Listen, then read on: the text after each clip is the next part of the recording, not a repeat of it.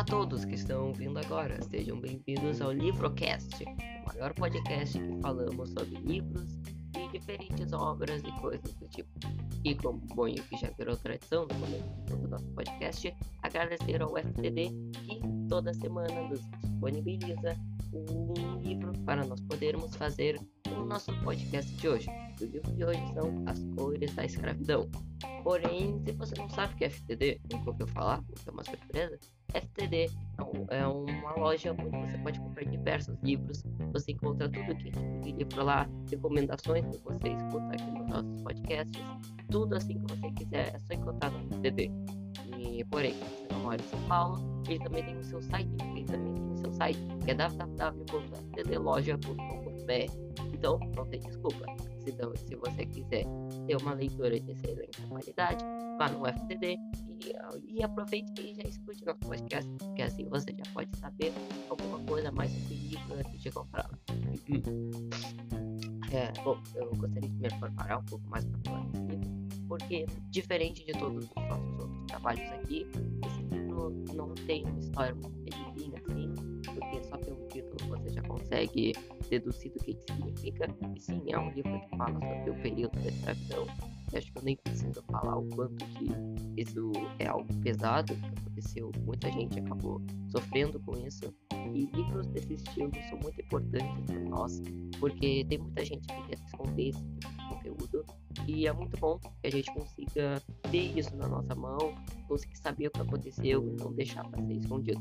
Bom, o livro em si, ele conta muito da história de pessoas escravas e todo o dia a dia dela, o próprio preconceito, as dificuldades que elas tinham que viver, os trabalhos absurdos que eles eram condicionados, tudo assim é algo horrível de parar para pensar.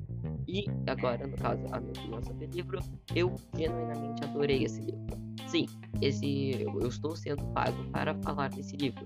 Porém, apesar de eu ter sido pago, eu poderia muito bem dizer que algo meia boca e só compra. Mas não, esse livro é bom.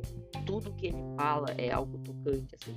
Se você, agora, pra, um pouco, pode ser pagar um pouco de hipocrisia da minha parte, porém, se você é um tipo de pessoa que uh, não tem uma mentalidade fraca, assim, ora por muita coisa, e não gosta de ver coisas muito tristes, eu não recomendo esse livro, porque é um livro pesado, você vai se sentir triste lendo ele.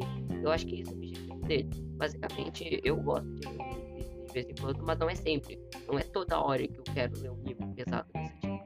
E por isso que ele é bom agora. Porque eu gosto de ler um agora, mas depois eu quero ler algo mais feliz.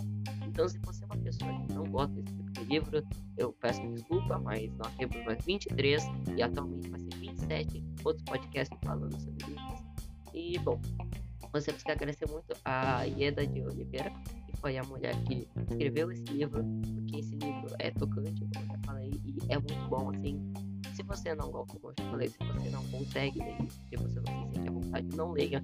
Não se sinta obrigado a ler algo que você não gosta.